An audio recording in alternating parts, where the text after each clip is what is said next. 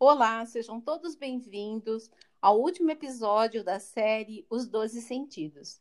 Temos aqui mais uma vez Dr. Ronaldo Perlato e a Eliana Leite Praça. Tudo bem, Eliana? Tudo bem, Delcimar. Estou bem feliz de estar aqui outra vez nesse nosso último episódio e estou bem feliz também por ouvir os quatro sentidos superiores, também chamados de espirituais, que o Ronaldo vai falar para nós agora. Então, novamente é muito bom estar com vocês nesse nosso movimento, né, nesses nossos episódios, cuja tarefa é trazer os doze sentidos. E nesse episódio especificamente, nós vamos falar dos quatro sentidos superiores ou espirituais. E acho interessante fazermos uma pequena recapitulação de todo o caminho percorrido até aqui, nos três episódios anteriores, sendo que no primeiro episódio nós fizemos uma grande apresentação, de uma maneira geral, dos doze sentidos e a sua importância no, na percepção do mundo externo e então na tentativa de superar essa contraposição que existe entre o mundo interno e o mundo externo. E isso permitindo uma compreensão do próprio ser humano e do mundo que o envolve. E no segundo episódio, a Eliana nos trouxe os sentidos básicos, sentidos que fazem com que o indivíduo perceba a si mesmo. No terceiro episódio, a Eliana nos trouxe os sentidos intermediários, que são aqueles afetivos também, que são aqueles que nos permitem é, observar a natureza. E esse episódio de hoje eu vou trazer os sentidos que nos permitem perceber a cultura humana. E por isso eles são chamados de sentidos superiores ou espirituais, porque eles nos permitem compreender a natureza essencialmente humana através do contato com outros seres humanos. E essas características essencialmente humanas são a linguagem, a capacidade de produzir pensamentos e de se colocar no mundo como uma entidade autônoma e íntegra, uma entidade autônoma e única na realidade. Então, nós sabemos que os animais podem ter até o, sentido da audição, que nós vamos falar hoje. A criança, no início, também precisa, ele, ele usa, né, bem no início da vida, ele usa os nove sentidos, só depois, posteriormente, é que ela vai desenvolvendo os outros. E esses sentidos superiores, eles são o sentido da audição, o sentido da palavra e o sentido do pensamento e do eu alheio. Para que nós possamos entender a importância deles, nós podemos partir de uma experiência que é observar dois seres humanos numa conversa. Aquele que fala, ele está numa atitude ativa e ele está procurando se expressar através da sua, das suas palavras, colocando o seu pensamento e as suas ideias, que podem ser inclusive ideias únicas. E o que escuta, ele está numa posição mais passiva. Então ele usa a audição para entender o tom da voz do outro, mas ele precisa entender também a palavra que o outro fala, os pensamentos que estão sendo expressados e, consequentemente, é muito difícil que um ser humano não se coloque na frente do outro sem perceber que ali existe um outro ser humano. E por isso, então, é que nós usamos esses quatro sentidos superiores. Eu vou agora falar especificamente de cada um deles.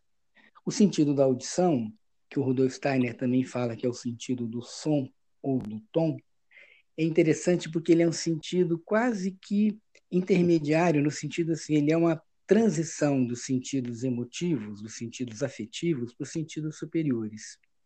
Embora ele seja considerado um sentido superior, mas ele tem muito do caráter emotivo que nós podemos perceber quando, por exemplo, eu ouço o som de um riacho e a alegria que isso me traz, o susto que eu posso ter quando de repente o vento passa violentamente numa numa fresta, né, fazendo aquele silvo. Então, embora eu esteja num sentido de perceber a característica do que existe, mas isso me traz uma, uma sensação também. Né? Então, eu posso dizer que ele é intermediário por isso. Ele tem muito do caráter afetivo, mas ele também me permite conhecer a natureza ter uma cognição daquilo que, que emite o som. Por exemplo, eu posso uh, ter uma experiência disso quando eu, de olhos fechados, eu escuto uma orquestra. Eu percebo o todo da orquestra, mas quem conhece o som, ele pode perceber exatamente o momento em que cada instrumento entra, porque cada instrumento tem uma essência. Tem uma experiência bastante interessante que é comprar melancia, né? Quando você vai comprar uma melancia, se você quer saber se ela está madura, você bate na melancia e dependendo do som, você sabe, ali esse, a estrutura interna já está suficiente madura. Uma mãe que esteja num outro cômodo da casa do que a sua criança, quando a criança chora, pelo tom do, do choro, a mãe pode saber, ter a certeza se aquilo é um choro de birra ou é um choro de um sofrimento. Ou seja, o que o, o sentido do som me traz é a qualidade daquilo que do, do, som que é emitido. Ele fala da qualidade tanto do material quanto do matiz da forma da, da voz humana. Um médico também muitas vezes se, se utiliza disso, né? Quando um paciente liga falando não estou bem, pelo tom da voz, independente do não estou bem, pelo tom da voz o médico pode perceber o grau de sofrimento que esse, que esse paciente tem. Então, esse é o primeiro sentido, né? o sentido, os sentidos superiores ou espirituais, é o sentido auditivo. Como falamos antes, até os animais têm é, essa parte, eles se comunicam também através da percepção do som emitido por outros é, da mesma espécie ou de outras espécies, ou sons que ocorrem na natureza e que podem mostrar um, um risco aí. O próximo sentido é o sentido da linguagem ou da palavra.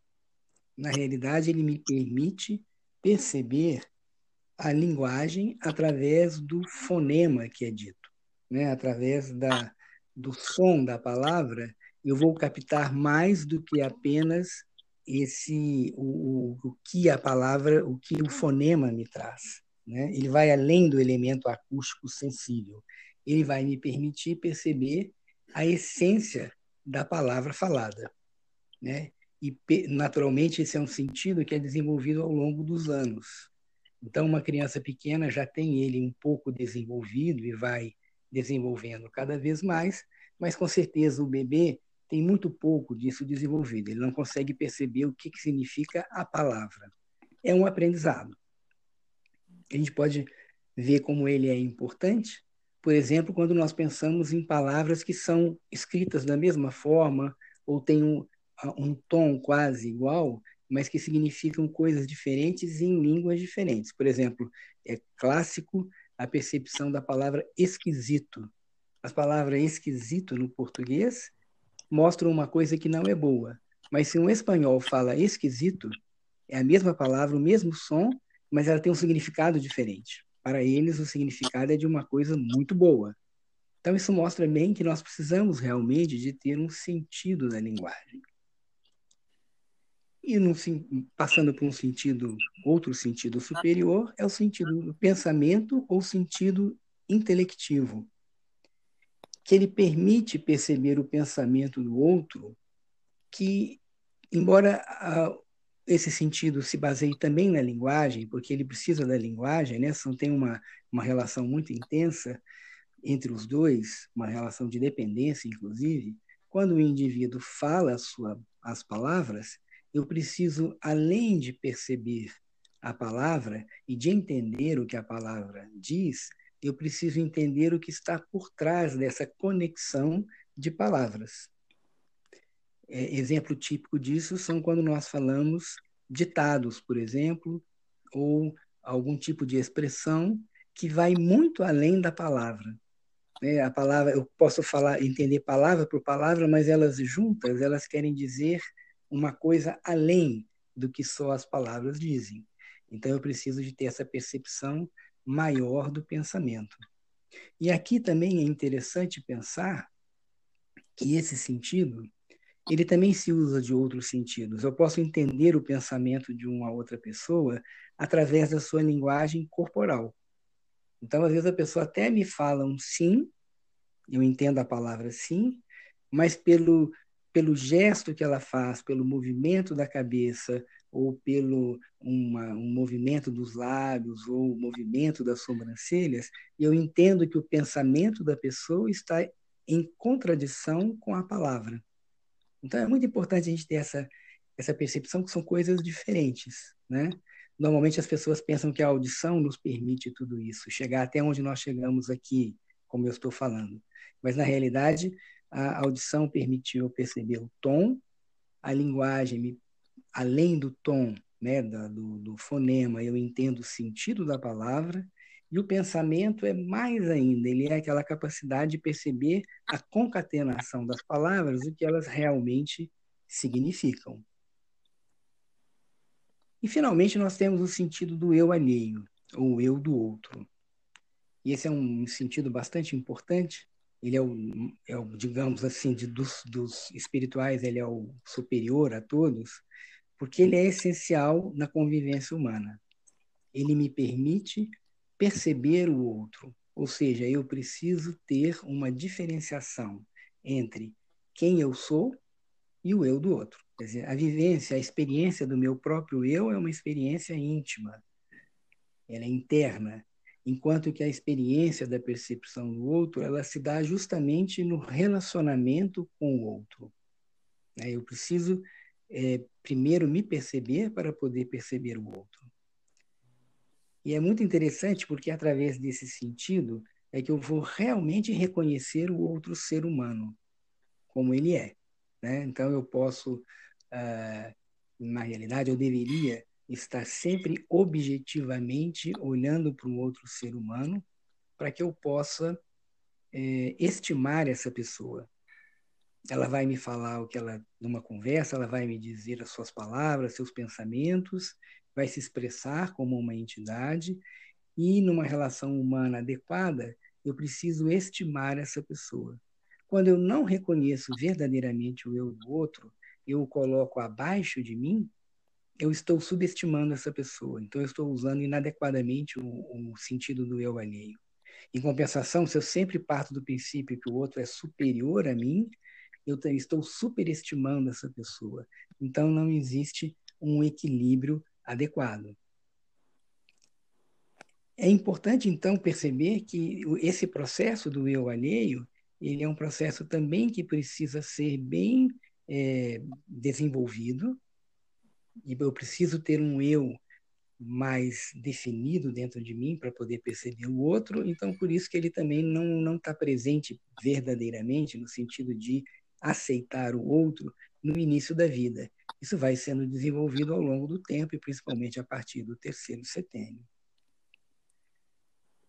Se nós olharmos agora todos esses quatro sentidos superiores, e é isso que eu gostaria agora de já ir para o final da nossa fala, qual é a importância real deles? Evidentemente que todos os sentidos são importantes pelo que nós falamos, perceber a si mesmo, perceber a natureza, perceber o outro ser humano. Mas uma relação é, de convivência puramente humana, ele precisa do grande desenvolvimento dos órgãos, dos sentidos é, superiores. Embora nós não possamos entender às vezes, a não ser no sentido da audição, aonde existe um órgão físico, mas eles os outros órgãos da linguagem, do pensamento e do eu alheio são órgãos tão reais porque eles permitem essa percepção verdadeira do outro. E uma percepção, quando bem treinada, é uma percepção cada vez mais objetiva quando eu não coloco os sentidos superiores de uma forma objetiva, eu vou pensar, no, vou perceber o outro humano emotivamente, por simpatia e antipatia. E isso mostra que, na realidade, se nós não desenvolvermos adequadamente os sentidos superiores, e infelizmente já vemos isso nos tempos atuais, a convivência humana vai ficando cada vez mais isolada porque eu não vou reconhecer a palavra, não vou reconhecer o pensamento e principalmente eu não vou reconhecer o eu do outro. O desenvolvimento do, dos sentidos superiores, ele passa por uma educação nos primeiros anos de vida, mas ele pressupõe que durante toda a biografia eu trabalhe num, num, num sentido de uma autoeducação para desenvolver corretamente esses sentidos superiores. Com tudo que nós falamos, só para terminar, é importante percebermos que para quem trabalha de uma forma terapêutica, se eu quero entender o outro, ajudar o outro, eu preciso ter os sentidos superiores muito bem desenvolvidos. Bom, era isso que eu queria falar com vocês. Não sei se é, Eliana quer completar alguma coisa, complementar, Delcimar. Não, eu da minha parte estou bastante feliz de ter te ouvido e percebo que está perfeito, né? Como sempre. Muito obrigada. Bom, eu quero super agradecer a Eliana pelas gravações que fizemos de podcasts nos últimos encontros. Ronaldo, sempre grata. É, ouvir você falando sobre os doze sentidos me faz lembrar das aulas que eu já tive com você, como se eu estivesse aqui já com canetinha e papel na mão para anotar o que você fala. Você é sempre uma fonte de grande aprendizado e trazer os doze sentidos da forma como vocês dois trouxeram, de uma forma clara e ampliada pela antroposofia, é, como isso é, reforça a importância do conhecimento desses doze sentidos, tanto na nossa prática como aconselhadores biográficos, mas também para o nosso autodesenvolvimento, né? que vai refletir aí nessa prática que temos.